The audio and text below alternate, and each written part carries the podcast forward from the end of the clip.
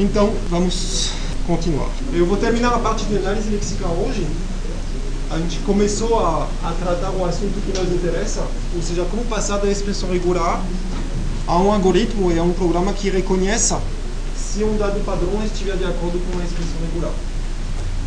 Eu vou chegar a apresentar a ferramenta Lex, Flex, que vocês vão usar a partir de hoje no decorrer da disciplina. Então, só algumas, alguns lembretes sobre essa fase de análise lexical. O problema todo, nessa primeira etapa da fase de compilação, é decompor o texto de entrada em palavras unitárias, as unidades básicas que façam algum sentido, o que eu chamei de tokens. E o que eu expliquei é que para reconhecer esses tokens, tipicamente para reconhecer se um conjunto de caracteres está de acordo com o que representa um nome de variável, um nome de símbolo, se precisa de alguma forma especificar padrões. É para dizer qualquer sequência de letras e de números que não comece com um número vai ser considerado como um token nome de variável. Eu indiquei uma ferramenta formal relativamente simples para definir esses padrões. É isso que se chama de expressões regulares. Coisas compostas por expressões básicas, símbolos básicos, chamados literais também, por exemplo, A, ou por exemplo, todo o conjunto de letras entre A e Z minúsculo. Outro exemplo que uso é if, é uma expressão regular básica composta de dois caracteres e apenas desses dois. E além dessas expressões regulares básicas, a gente recebe operadores para poder concatenar tantas vezes como se quiser uma das expressões regulares básicas. Então, se usa um dos operadores que eu introduzi, por exemplo, o asterisco, que significa repetir tantas vezes como se quer, inclusive zero vezes, essa expressão regular me representa um conjunto palavra vazia, um A único, um A, A, A, A, A e tantos As como se quer. Tinha o operador mais também, que significa concatenar pelo menos uma vez e tantas vezes como se quer uma expressão regular. Tem o operador de alternativa, para dizer se eu tenho duas expressões regulares, a alternativa entre as duas é uma nova expressão regular e assim posso definir padrões relativamente poderosos. O que eu apresentei também é que a equivalência entre essas expressões regulares é o que eu chamei de autômatos de estados finitos. Okay? Um autômato de estados finitos tipicamente é assim: tem os estados, tem as transições rotuladas pelos símbolos a reconhecer, tem um estado inicial e pelo menos um estado final, pode haver mais de um. A partir do estado inicial, ao passo que se varre a entrada, uma sequência de zeros e de uns no caso, se pula de um estado para o outro. Se ler na entrada 0, 1, 1, eu vou passar de Q0 o estado inicial para Q1 ao ler o 0, ao ler 1 vou passar para Q2, ao ler mais 1 eu vou seguir essa transição que me mantém em Q2. No final, ao ter lido esses três caracteres, cheguei no estado final, um dos estados finais, um dos estados de aceitação, o que leva a dizer que o autômato reconhece essa sequência de entrada, esse string, como estando de acordo com a expressão regular que ele reconhece. Esses autômatos se levam a uma implementação simples. Eu mostrei pseudocódigo nessa parte do quadro. A partir de um autômato, eu posso facilmente construir um programa. Então a questão foi como passar da expressão regular ao, ao autômato eu indiquei a construção de Thomson para montar um primeiro autômato de estados finitos que reconhecesse qualquer expressão regular. Porém, essa construção, eu terminei nesse ponto na última aula, leva a um autômato de estados finitos não determinístico. Isso significa, não é o caso do exemplo dessa lâmina, que o autômato pode incluir ou epsilon transições, ou várias transições saindo de um mesmo estado com o mesmo rótulo. Novo, não é o caso desse exemplo aqui. Esses automatos não determinísticos, por mais simples que eles sejam de montar automaticamente, não podem ser implementados diretamente através de um programa simples. Por isso, a etapa que sobra para eu apresentar, eu vou começar com isso na minha aula de hoje, é mostrar como se pode passar de um autômato de finitos não determinísticos a um autômato equivalente determinístico. Tem perguntas sobre a última aula? Todo mundo lembra desses conceitos? Já faz uma semana. Eu tinha deixado alguns exercícios. Uma expressão regular que descreva todos os strings de 0 e 1 começando por 1 e não tendo dois zeros consecutivos pode ser escrita, por exemplo, assim. Uh, eu tenho que começar por 1, então sem dúvida o início da minha expressão regular é 1. ok? Depois eu posso, posso ter duas coisas. Ou eu tenho um zero, mas como eu não quero que tenha um segundo zero depois, eu tenho obrigatoriamente um, ou eu tenho um, um diretamente, e aí depois pode vir qualquer coisa. Isso pode aparecer tantas vezes como eu quiser, mas se eu deixar minha expressão regular assim, vocês veem que nos dois casos da alternativa, eu termino por 1. Um. Okay? Ora, existem strings de bits que terminam por 0. Eu não tirei essas, essas opções dessa descrição informal aqui. Então eu tenho que autorizar, eventualmente, um zero no fim. Esse, eventualmente, é o que significa do ponto de interrogação aqui. Uma de escrita que significa presente uma vez, um zero vezes. O que eu poderia também escrever dessa forma. Ou eu tenho um zero único, ou eu tenho palavra vazia. É isso aí é equivalente a zero ponto de interrogação. O operador ponto de interrogação ele aparecia rapidamente numa das lâminas da hora anterior, mas eu não tinha salientado ele, então talvez vocês não conhecessem essa, essa opção. Bom, tinha outros exercícios. Quem quiser pensar e se quebrar um pouco a cabeça, pode rever essa lâmina para se ajudar. Perguntas sobre essa aula? Então vamos lá. Como será que eu vou poder tirar a ambiguidade dos meus autômatos não determinísticos? Aqui eu tenho um autômato pequeno, não determinístico. Falta uma setinha para indicar que o estado inicial é esse número 1 aqui. Ele é não determinístico porque eu tenho duas transições rotuladas por A saindo. Então, se vocês lembram uma implementação desse autômato, eu vou ter um procedimento associado ao estado 1 que vai fazer um grande case, um grande switch em função do caractere lido na entrada. Ao ler A na entrada, ele pode chamar o um procedimento reconhecedor associado ao estado 2 ou o associado a 3, se não tem como decidir, tem ambiguidade na decisão por causa do não determinismo. O que, que a gente vai fazer intuitivamente para criar um autômato equivalente que seja determinístico? Não adianta muito fugir da dificuldade, a gente vai ter que, de alguma forma, listar todas as, todas as opções dos autômatos alcançáveis a partir de, uma dada, de um dado estado e no novo autômato determinístico embutir essas várias opções devidas ao não determinismo em novos estados. O que, que eu vou dizer? Vou dizer uma coisa tipo assim, intuitivamente. Eu quero escrever, eu quero criar um autômato determinístico equivalente. Sem dúvida ele vai começar pelo mesmo estado inicial. Então vou ter um novo estado, um apóstrofe aqui, que vai ser meu novo estado inicial. Nesse autômato original não determinístico, eu não tenho muita opção. Pelas minhas transições aqui no slide, eu só posso ler A. Então, de qualquer forma, se eu quero manter um autômato equivalente, eu vou ter que poder ler A. Mas, nesse autômato original, se ler A, se pode chegar tanto no estado 2 como no estado 3. O que vai ser feito para levar a ambiguidade é criar no novo autômato um estado novo que vai aglomerar o conjunto de estados alcançáveis pelo mesmo rótulo a partir do estado original. Então, vou criar um novo estado que eu vou chamar, rotular simbolicamente 2 mais 3. Óbvio, em termos de implementação, tem que ter alguma representação interna dos estados, não vai ser 2 mais 3, um outro número, não faz. E depois eu tenho que continuar com essa noção, com essa ideia, lembrando que nesse novo estado aqui eu tenho a união, de uma certa forma, dos dois estados anteriores, Sendo que de um eu podia ler C para ir no estado 4, e do outro eu podia ler B para chegar no estado 5. Então eu vou ter que manter essas opções. Do meu novo estado no novo autômato, eu posso ler o B C para chegar em outros estados. Uh, no caso aqui, no meu exemplo, falta uma, uma coisinha aqui.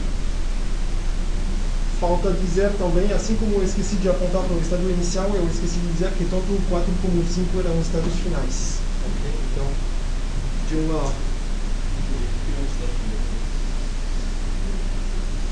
Aqui, eu vou chegar para o 4 apóstrofe e para o 5 apóstrofe, que são os estados finais. Eu cheguei a um novo autômato que vai reconhecer as mesmas coisas como reconhecia o original, porém dessa vez ele é determinístico. Então toda a ideia é essa: aglomerar os estados alcançáveis a partir de um dado estado, de um dado conjunto de estados, ao seguir as, as transições rotuladas com o mesmo símbolos. Isso vai me tirar as ambiguidades devidas ao uso múltiplo de um mesmo rótulo. Okay? O que não veio nesse exemplo é o caso das epsilon transições. Outra fonte de ambiguidade, de não determinismo. Para resolver o caso das epsilon transições, também intuitivamente, o que eu vou fazer? Eu vou simplesmente dizer aglomera os estados que são interconectados por transições vazias, por transições epsilon. Então, basicamente, eu vou precisar de uma primeira função que me faça isso, me aglomere meus estados com epsilon transições, vai ser o fechamento epsilon, o nome dessa função, e de uma outra função que vai me varrer os rótulos a partir de um dado estado para me dizer aonde eu posso chegar. O fechamento epsilon. Uhum. Tá.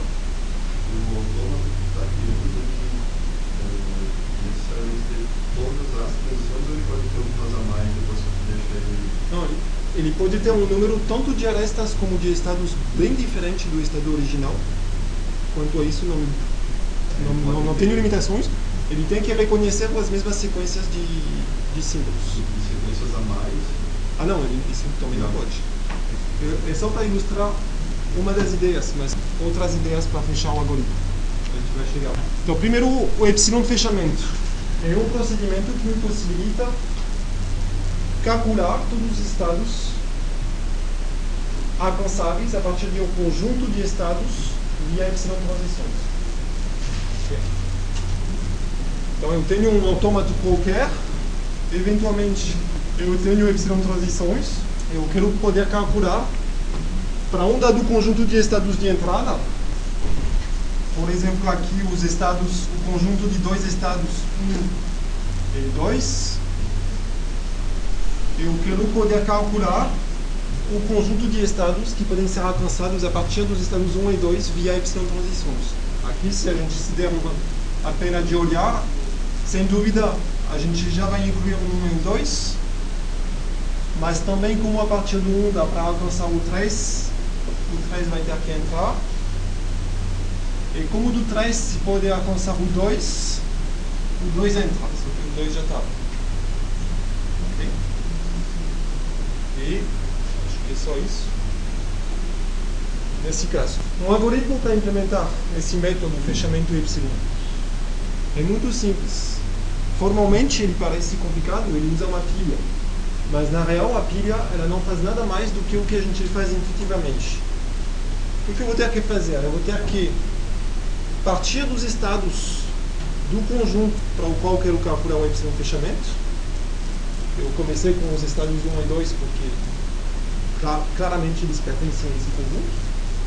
E para cada um desses estados eu tenho que olhar todas as epsilon transições que saem deles, incluir os nós alcançados por essas epsilon transições no meu conjunto, e olhar se a partir desses novos nós não se pode chegar a outros nós via epsilon transições. Ok? Então, em termos de implementação, eu vou usar uma pilha. Eu vou inicializar minha pilha com os estados do conjunto que eu quero calcular, desempilhar um nó, olhar as epsilon transições que saem dele, botar na pilha tudo o que é alcançado via essas epsilon transições e acabou.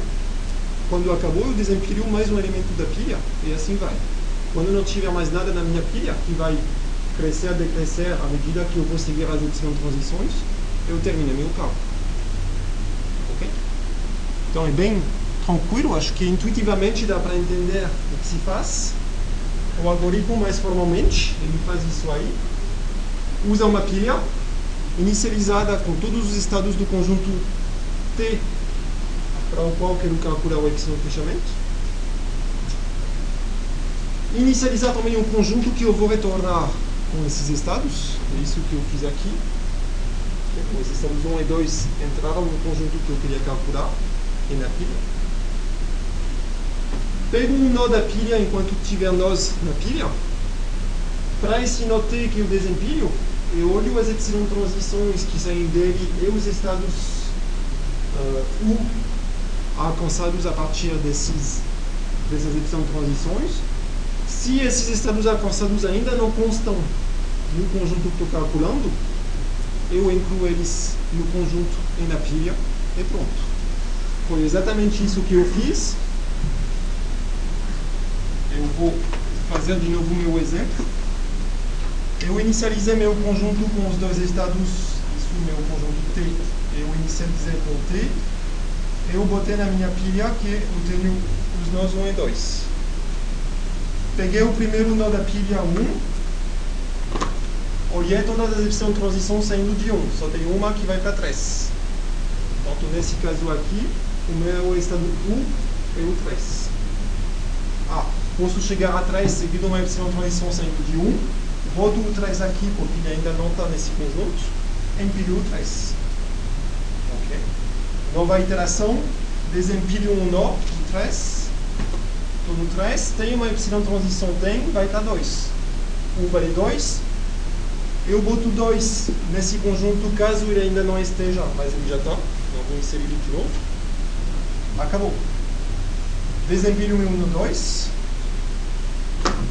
Do 2 não tem epsilon transição saindo. Acabou meu algoritmo. Ok? É só uma forma abstrata de colocar um algoritmo extremamente natural. Então, essa noção de epsilon fechamento vai me resolver os problemas das minhas epsilon transições. Ainda assim, eu tenho que fazer a outra parte que eu ilustrei no meu exemplo preliminar dos rótulos múltiplos. Okay? Vou ter que usar uma função uh, que eu vou criar, chamada destados, para montar as transições do meu autômato, não do meu autômato determinístico. Como que eu vou fazer isso? Eu vou partir de um estado inicial do meu novo autômato. Esse estado inicial, claramente, a gente vai ter que partir do estado inicial do autômato de entrada. É isso que eu fiz no exemplo. Meu um apóstrofe aqui era o estado inicial do autômato não determinístico. Porém, para resolver o caso das epsilon transições, que não apareceu no meu exemplo, eu tenho que definir como novo estado inicial o epsilon fechamento do estado inicial anterior. Então, isso está escrito aqui. O estado inicial do autômato determinístico que eu estou criando vai ser o epsilon fechamento do estado inicial do autômato de partida. A partir desse estado inicial do meu novo autômato, do meu apóstrofe, eu construo o resto do autômato determinístico, olhando todas as transições saindo do, do, do, do estado do autômato de origem fatorando as transições todas associadas ao mesmo símbolo A, isso me define uma nova transição no meu novo autômato, essa fatoração, e aplicando o epsilon de fechamento sobre o conjunto de estados alcançados a partir da leitura do meu símbolo A. E isso me cria um novo estado do meu novo autômato. Eu itero isso criei um novo estado, tenho que olhar para onde vai, tá bom? O algoritmo é bem formal. Eu vou usá-lo num exemplo de novo para mostrar para vocês que a ideia é bem simples, apesar da escrita um pouquinho pesada. Só um detalhe para que, que, que me passou, eu passei rapidamente nele.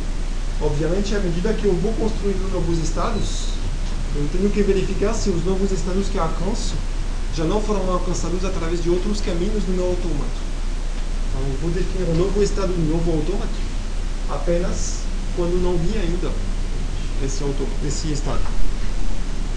Exemplo. Na última hora, a gente montou um autômato não determinístico para reconhecer Uh, não lembro exatamente a expressão regular que a gente reconhecia. Era um conjunto de A, B, terminando por ABB. Eu desenhei o autômato não determinístico no quadro aqui, que eu obtive pelo método de Thomson, e devia ser mais ou menos esse autômato aqui. Se alguém desenhou na folha o autômato da última aula, deve ser semelhante a isso. De qualquer forma, independente da expressão regular equivalente a esse autômato, vocês vão concordar que é um autômato não determinístico, primeiro por causa das epsilon transições. Então, qual seria um autômato determinístico equivalente esse autômato? Vou aplicar meu algoritmo. Meu algoritmo de criação de um autômato, ele me diz, começa por um novo estado, é o fechamento epsilon do estado inicial do autômato de entrada. O estado inicial do meu autômato de entrada, esse estado zero aqui, eu tenho que calcular seu epsilon fechamento, para obter o novo estado inicial do novo autômato. Então começa tudo no cálculo desse autômato, desse estado inicial. Se eu aplicar o, o algoritmo do epsilon de fechamento, eu vou ter um conjunto que vai ser inicializado com o estado zero, uma pilha onde empilho zero. Desempilho da pilha zero, olho todas as epsilon transições saindo de zero. Tem uma aqui uma aqui. A primeira vai para o estado 1, que ainda não está no meu conjunto. Então, insiro no conjunto e na pilha. A segunda epsilon transição vai para 7, que ainda não consta no conjunto. Por isso, empilho e boto no conjunto. Minha pilha não está vazia, dou mais um pop. 7 sai. A partir do 7, tenho que olhar as epsilon transições. Sorte minha, não tem nova iteração do meu while, dou um pop, sai 1, epsilon transição saindo de 1, tem duas, que vão para 2 e 4. 2 não está no conjunto, entra, entra na pilha, 4 não está no conjunto, entra. Minha pilha estava vazia, só que eu acabei de preencher com mais dois elementos, então azar, não terminou ainda meu algoritmo. Dou mais um pop, saiu 4, não tem epsilon transição perfeita, saiu 2, não tem epsilon transição perfeito acabou meu algoritmo de decisão de fechamento. Isso é o novo estado inicial do, do, do autômato determinístico que eu estou construindo. Ok, para o estado inicial é só 5% do trabalho. A gente tem que calcular as transições e os outros estados. De símbolos, fora a palavra vazia, só tenho A e B no, no meu alfabeto aqui que estou reconhecendo. Então tenho que olhar as transições rotuladas por A que saem de um desses estados aqui. Okay? Vou ter talvez coisas rotuladas por A, talvez rotuladas por B saindo do meu estado. Saindo de zero não tenho nada que saia rotulado por A, saindo de 1 também não, mas saindo de 7 eu posso ir para 8. Okay? Então, sem dúvida, se olhar A, eu vou ter que considerar o estado 8. Saindo de 2 a olhar A, eu tenho 3. Saindo de 4, não posso ter A, então acabou. Aqui estou aplicando essa parte aqui para cada símbolo A do meu alfabeto. Olha as transições rotuladas por aquele símbolo saindo do conjunto de estados já calculado. Okay? Meu T aqui era um estado único, esse aqui. Eu estou tratando aqui apenas o caso do símbolo A. Depois você vai fazer a mesma coisa com o símbolo B. E vocês veem a parte que eu não fiz ainda. Eu apenas listei os estados do autômato original alcançáveis a partir do rótulo A e a partir de um dos estados aqui representados por zero apóstrofe. Falta calcular o epsilon fechamento disso aí. Então, esse novo estado aqui vai ser o epsilon fechamento disso aí. Caso ele não esteja ainda no meu autômato, ou seja, caso esse novo estado aqui não seja igual ao, ao estado que eu já calculei. Estou desenhando uma coisa antecipando que seja diferente. Vai ser diferente porque tem o 8 e o 3 que não estavam aqui. Então, de novo, o epsilon fechamento desse conjunto de, de estados, dessa vez vai ter 8, vai ter 3. Eu não vou desenhar a pilha, eu vou fazer diretamente na frente de vocês. Eu peço ajuda caso eu esqueça de alguma epsilon transição. Do 3, com epsilon transição, posso pular para 6. Então, o 6 vai entrar. É só para o 6. Do 8, não tenho epsilon transição. Do 6, posso ir para 1. Por isso, 1 entra. E então, o 1 ele me possibilita alcançar o 2 e o 4. Só que eu esqueci de. O 6 podia para o 7 também. Para não esquecer de nada e para não confundir o estado, é recomendado ordenar os estados. Não, só não vou fazer a preguiça. Claramente um novo estado, então realmente aqui eu alcancei um novo estado. Agora se a gente fizer a parte do B aqui, mesma coisa, eu tenho que olhar a partir do B, a partir dos estados 0, 1, 2, 4, 7, o que, que eu alcanço? Do 0 não sai nada rotulado por B, do 1 não sai nada, do 7 não sai nada, do 2 não sai nada, do 4 sai, chega, se chega ao 5. É só isso. Então tenho que calcular o epsilon fechamento desse conjunto de um estado único. Vai começar com 5. De 5 posso alcançar 6.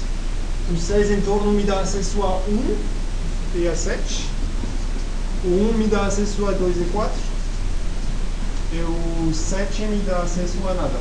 É mais um novo estado, porque ele é distante, distinto dos outros. Então aqui esse 1 apóstrofe igual a este aqui, esse 2 apóstrofe igual a este aqui. Criei mais dois novos estados no autômato determinístico. Vocês veem que ele está sendo determinístico. Não. Eu faço de tudo para tirar qualquer não determinismo. Eu tenho que continuar até chegar aos estados finais e não ter mais nenhum estado novo a inserir. Então, eu não vou fazer todo o autômato. Deixo vocês terminar em casa para garantir que entenderam. A ideia é simples. Se vocês param para pensar, eu sei que quando a gente enxerga isso pela primeira vez, parece bem teórico. Porém, se vocês pensem no exemplo que eu fiz, acho que vocês podem ver que não é tão complicado. A gente simplesmente explora as transições para faturar tudo que é transição e tudo que é transições com o mesmo rótulo. Então a ideia, na verdade, é bem simples.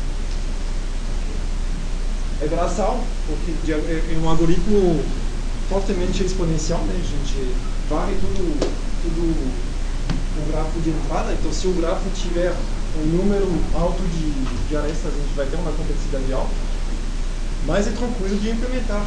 Para implementar isso, a gente precisa apenas de pilhas e de alguma encodificação interna do do, de alguma representação de um estado, mas dá para implementar. Então, isso significa que dá para implementar ferramentas, se tem, que a partir de uma representação qualquer de um autômato de estados finitos não determinístico, pode de saída dar um autômato determinístico. E como eu terminei minha última hora dizendo que tinha ferramentas que podiam automatizar o processo de Thomson para criar a partir de uma expressão regular um autômato não determinístico, empilhando as duas camadas, chegar a programas que automaticamente, a partir de expressões regulares, gerar um autômato determinístico que vai ser equivalente, que vai reconhecer os mesmos lexemas. Então isso tudo é para explicar para vocês como funciona uma ferramenta que, a partir de expressões regulares, vão fornecer programas que reconhecem se alguma entrada, se algum lexema estiver de acordo com essa expressão regular. Todo mundo entendeu isso? Então vocês têm que saber como tornar um autômato determinístico a partir de um autômato não determinístico. A implementação do programa reconhecedor de uma expressão regular a partir de um autômato de estados finitos determinístico, isso já mencionei, eu já escrevi até uma, um exemplo no quadro na última aula. Basta associar a cada estado um procedimento que faz um switch, um case, em função do símbolo na entrada, chama o procedimento associado ao estado alvo da transição. Da transição. Os procedimentos associados aos estados reconhecedores terminais do meu autômato vão simplesmente retornar sucesso, reconhecer alguma coisa de acordo com a expressão regular. Então isso não insisto, isso aí é simples. O único detalhe é que a gente precisa, para implementar isso aí, ler o próximo caractere na entrada, o próximo símbolo na entrada. No caso do compilador, o símbolo vai ser um caractere. Isso é óbvio. No pseudocódigo C que eu tinha escrito, tinha um get, get C, eu acho, usei uma coisa assim. Tem chamadas em C, por exemplo, em qualquer linguagem que fazem isso. Só tem um detalhezinho, é que às vezes em termos lexicais, é complicado determinar apenas com um caractere se a gente reconhece um dado token um ou outro. Caso bem famoso, inferior versus inferior ou igual. Em função de dois caracteres, a gente vai querer, em um caso, retornar um token estritamente menor, no outro caso, um outro token que vai ser menor ou igual. Então, por mais que a gente saiba reconhecer expressões regulares, que a gente saiba determinar autômatos que façam esse reconhecimento para nós, o autômato não vai conseguir, com um caractere só, saber se tem que já terminar de reconhecer isso ou ler mais um para reconhecer. Na verdade, a decisão vai ser tomada depois. Então, o que a gente vai ter que fazer é mais de um caractere para tomar a decisão. Se a decisão for me reconhece inferior ou igual nesse caso, ok? Eu li todos os caracteres até igual, Agora, se a decisão for que o caractere que vem depois do inferior não for igual, eu estou com problema, porque mais um caractere na entrada, eu tenho que fazer um backtrack, eu tenho que voltar atrás e dizer, não, não, eu não queria ler esse caractere a mais, já me inicia um outro token. Eu queria ter retornado antes, que era um inferior. Então tem que ter algum mecanismo justamente para poder, para poder voltar atrás. E se vocês lembram, sabem como funciona uma chamada getC, ou a leitura de um caractere, se vocês veem caractere por caractere no arquivo, vocês não podem simplesmente dizer, ah, eu reescrevo no arquivo o caractere que eu li a mais. É uma leitura sequencial. Cada vez que se chama a próxima leitura, se faz a próxima leitura. Não tem mais como voltar atrás. Então tem que ter, ouvir a resposta, tem que usar um mecanismo de localização para poder jogar com esse buffer para ler um pouquinho mais e eventualmente poder voltar. Bom, isso é um detalhe técnico. Ok, a gente chegou ao ponto onde eu queria chegar. O formalismo para descrever os padrões que precisam ser reconhecidos pelo analisador lexical é expressões regulares. Com essas expressões regulares, vocês sabem, tem um algoritmo e montar um programa que reconheça se alguma entrada estiver de acordo com essas expressões regulares. Só que se meu compilador dissesse para nós apenas o que reconhece uma variável, a gente ficaria meio que decepcionado, a gente quer muito mais, a gente quer, quer fazer cálculos com esses tokens reconhecidos pelo analisador lexical. Em particular, não adianta muito dizer que ao ler int x igual 10, ponto vírgula, não adianta muito que o meu analisador lexical me diga apenas isso é um tipo, isso é uma variável, isso é um igual, isso é um nu, isso é um ponto vírgula. Porque em algum momento depois, sem dúvida, eu vou precisar saber que esse token num aqui, essa categoria num, é instanciada com o valor numérico que é 10. Eu não posso perder na análise lexical um valor numérico 10. Eu tenho que informá-lo em algum lugar para uso ulterior. Não adianta apenas me dizer que aqui eu tenho um nome de variável. O lexema x tem que ser guardado em algum lugar para uso posterior também. Não adianta apenas me dizer que aqui eu tenho um tipo, tenho que saber que não é qualquer tipo, é um int, o programador usou. Ou seja, meu analisador lexical vai me reconhecer os tokens, mas além disso, para alguns deles, ele vai ter que me informar outras coisas. Essas outras coisas são chamadas atributos no contexto de compiladores. Tem muitos casos triviais que eu mencionei uma semana atrás que não tem atributo porque o token ele representa um lexema só. Ponto vírgula, eu lembro a vocês de um, uma tabelinha que tinha numa das minhas lâminas da última aula. O ponto vírgula ele era tanto lexema como token como padrão. Então ele contém toda a informação por si só. Outro exemplo é um caso do if. O if, if tem um padrão especificado por if, que representa uma instrução if condicional, e ponto. Não tem muito mistério. Não vai ter atributos nesses. Cada vez, em compensação, que a gente vai usar expressões regulares para reconhecer categorias de lexemas, é o caso dos nomes de variáveis, que eu já chamei de identificadores, é o caso dos números com sem vírgula, é o caso dos tipos. Cada vez que eu vou ter toda uma categoria, eu vou ter que armazenar os atributos associados para guardar quando o identificador, o string associado, quando é um, quando é um número, um número associado à categoria, ao token 1 e assim vai. Então vocês vão ver que boa parte da dificuldade técnica de se implementar um compilador, mesmo pequeno, não agora, mas daqui a duas, três semanas, vai ser não apenas reconhecer os tokens, mas também gerenciar com o Lex e o YAC esses atributos, que são dados abstratos, que vão ter que ser repassados de um para o outro. Ok, isso tudo era um tanto pouco teórico. A boa notícia é que terminei essa parte mais uh, abstrata para análise lexical. Eu quero apresentar no tempo que sobra uma ferramenta que auxilia para fazer diretamente o que a gente quer fazer. Então, toda a implementação do reconhecimento de expressões regulares através de autômatos bem pronta nessa ferramenta. Tudo que vocês têm que fazer é especificar as expressões regulares que vocês querem reconhecer e dizer o que fazer ao reconhecer tal tal lexema que feche com tal tal expressão regular. Eu lembro um pouquinho que eu disse na primeira aula, na aula introdutória. Essa associação de expressões regulares com ações a serem tomadas é uma coisa que vem bem pronta em quase todas as linguagens de programação modernas, linguagem de script, Java, disponibilizam isso. Então não tem nada assim, no início da disciplina, não tem nada super avançado ainda. Vocês podem me dizer, tá, mas isso já sei fazer há dois anos, não preciso do Lex. É verdade, nós vamos usar o Lex para usar o YAC. Tá, então, é, compatibilidade com outras ferramentas que a gente vai ter que usar. Bom, o Lex ele tem uma ideia, uma, uma história bem antiga, vocês veem a data da primeira versão, 75, ele tem uma história íntima com os primeiros compiladores de C. Então, realmente uma ferramenta que foi bem pensada. A versão moderna, open source em Flex, na verdade não tem mais nada a ver com o Lex, a não ser a interface com as suas limitações, porque como é a interface de um programa em C que data de 75, vocês podem imaginar que não é tão bonitinho como, como uma interface com orientação a objetos, uma coisa assim.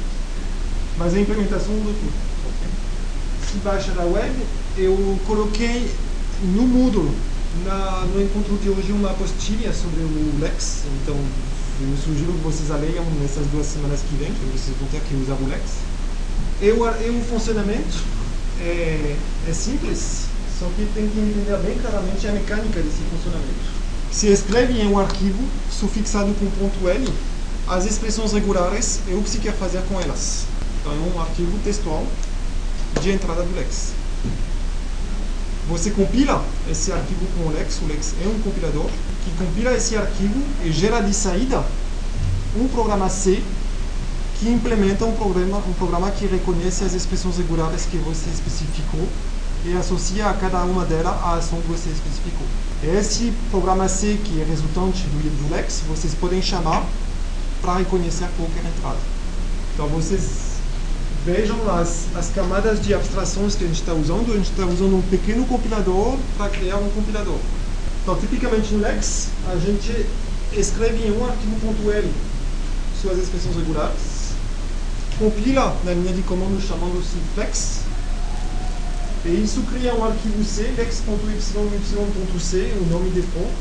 É aí que eu digo que a interface é um pouquinho antiga, eu poderia imaginar nomes um pouquinho mais bonitinhos, mas tradicionalmente esse é o nome, continua sendo isso.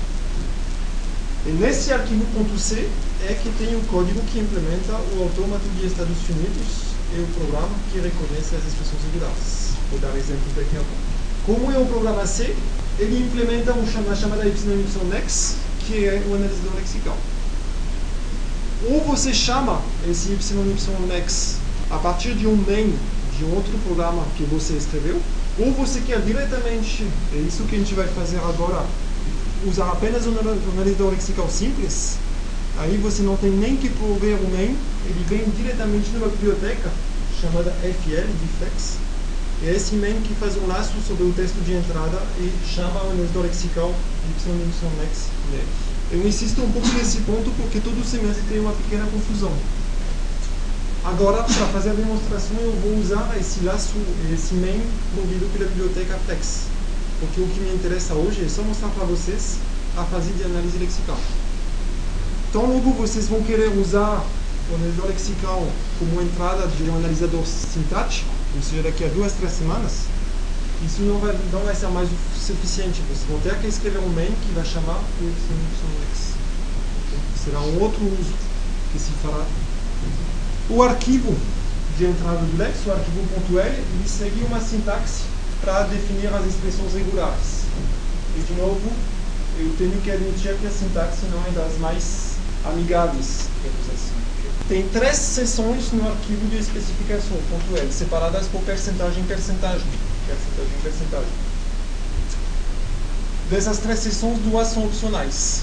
Que é a primeira é a, a primeira seção são definições em si de qualquer coisa que vão ser incluídas depois no arquivo onde tem o YYNex, onde tem o analisor lexical.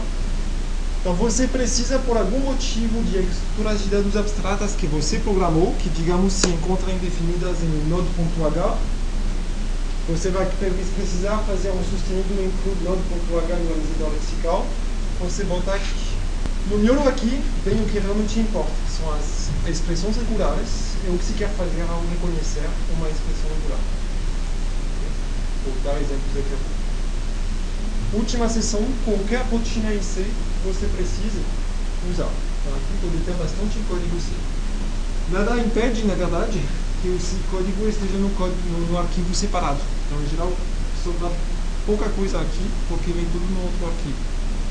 Mas, se vocês querem, dá para botar aqui. O Lex ele mantém também uma série de variáveis predefinidas que vão ser úteis. Tipicamente, o que a gente vai querer fazer é recuperar o lexema que foi analisado e reconhecido de acordo com uma expressão regular. Isso para recuperar os atributos.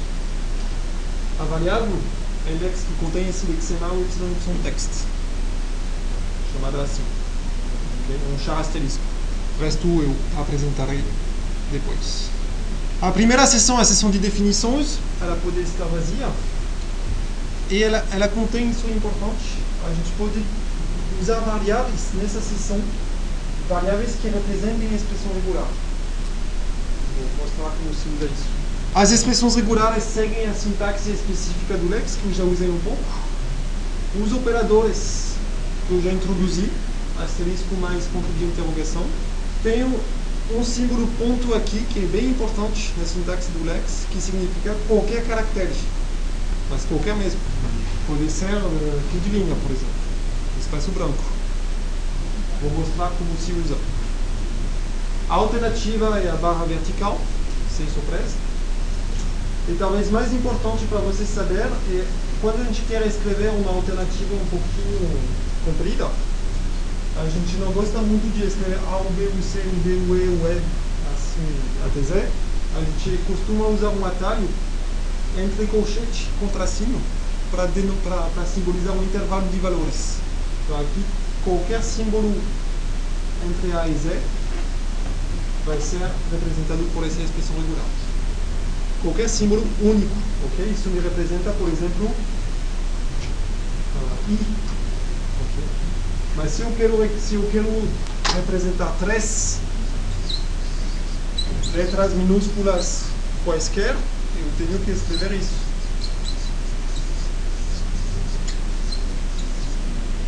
Isso vai ser uma expressão regular na sintaxe do Lex que vai fechar, por exemplo, com I, uh, P, R, ou com A.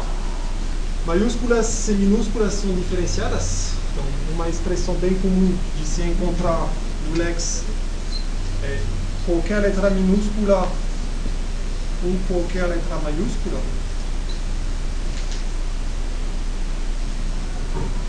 Então, por exemplo, isso vai fechar com I minúsculo, mas também com B maiúsculo e também com B, I, L, L quantas vezes como quiser. Bom, a gente pode negar o intervalo, a gente tem variações depois, digamos que aí se vocês precisam, precisam vocês vão ter que se referir ao manual do Lex, do Lex no PDF que eu botei no. Aqui um exemplo de uma expressão regular do Lex. Um sinal menos opcional, zero uma vez que aparece. Depois, qualquer conjunto de dígitos aqui, ou qualquer conjunto de dígitos eventualmente nulo, com um ponto vocês veem que como um ponto é um metacaractere que representa qualquer coisa, quando quero representar o símbolo, o ponto como separador decimal, eu tenho que usar uma contrabarra. Qualquer dígito pelo menos uma vez, e depois um E minúsculo, um E maiúsculo. A seguir, um nada por causa do ponto de interrogação, um menos um mais. A seguir, pelo um dígito. Última coisa importante antes de mostrar exemplos é aquilo que eu mencionei há 10 minutos atrás. Eu não quero apenas reconhecer se um lexema fecha com uma expressão regular. Eu quero, quando isso acontece, fazer alguma coisa. No mínimo, quero retornar um token. Talvez eu queira fazer muito mais coisas. Por exemplo, informar um atributo. Ou dar um printf, imprimir alguma coisa, alguma coisa na tela. Essas ações que têm que ser associadas ao reconhecimento de uma dada expressão regular vêm entre chaves na linha depois da expressão regular. Essas ações são formadas de código C. Exemplos. Acho que vai ficar mais claro com exemplos do que com mais explicações. Aqui estou na minha máquina. É o arquivo .l de entrada do Lex. É um exemplo muito simples. Vocês veem que nas minhas três sessões do arquivo de entrada só tem uma, não tem nada antes da percentagem percentagem e não tem nem a segunda percentagem percentagem, que é opcional nesse caso, porque só tem uma coisa ali. Essa linha única, talvez ela seja tão simples que ela não, não seja muito expressiva para vocês. Mas a parte em azul, que meu editor reconheceu, de acordo com a sintaxe do Lex, como sendo especial, é uma expressão regular. Associada a essa expressão regular tem uma ação em C a ser executada. Essa expressão regular ela é trivial, ela é composta pelos sete símbolos, sete caracteres M, I, C, O, L, A, S. É só isso. Cada vez que, um lex, que, que na entrada, no texto de entrada fornecido ao meu analisador lexical, a entrada fechar com essa expressão regular vai ser impresso na tela, por exemplo, printf, maior. Eu compilo isso com o Lex. Ele acabou de me criar 1447, me criou um arquivo .c aqui. Então vocês têm uma noção aqui, uh, 1713 linhas. Vocês têm uma noção do quanto gentil eu sou com vocês, porque eu poderia mandar vocês implementar um autômato que me recuperasse isso vocês têm uma ideia de por que a gente tem que ter ferramentas automatizadas? Porque essa expressão regular, reconhecer se alguma coisa contém Nicolas, não é a rigor tão complicado de programar. E só para isso já me gerou 1700 linhas, ok? Eu posso compilar isso aí. Eu vou linkar com a biblioteca Flex para ter um main que vai varrer minha entrada e analisá-la. O default é usar a entrada padrão. Eu vou digitar na frente de vocês no teclado. Tem como redefinir o default através de um arquivo, porque afinal a gente vai querer ter código fonte no arquivo. ok? Mas por enquanto vamos usar a entrada padrão. Acabei de criar com minha compilação executável analisador, que eu posso executar. Ele ele espera da entrada padrão que eu digite sequências de caracteres. Ele vai ver se batem com as expressões regulares que eu especifiquei. A ação default do Lex é fazer o eco na saída do que vem na entrada, quando ele não reconhece nada. Então aqui, como ele não reconheceu nenhum padrão, nenhum lexema fechando com o meu padrão, ele só fez o eco.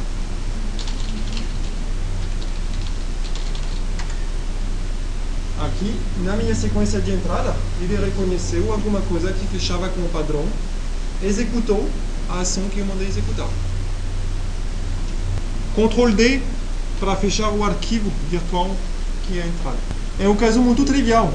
Obviamente a gente quer fazer muito mais do que isso. Aqui eu continuo apenas com duas sessões. Nós discutimos há uma semana uma expressão regular que reconhecesse esse tipo de coisas. Daí uma expressão regular na sintaxe do Lex para reconhecer. E assim vai. Ok? Então acho que cheguei ao fim dos meus exemplos aqui.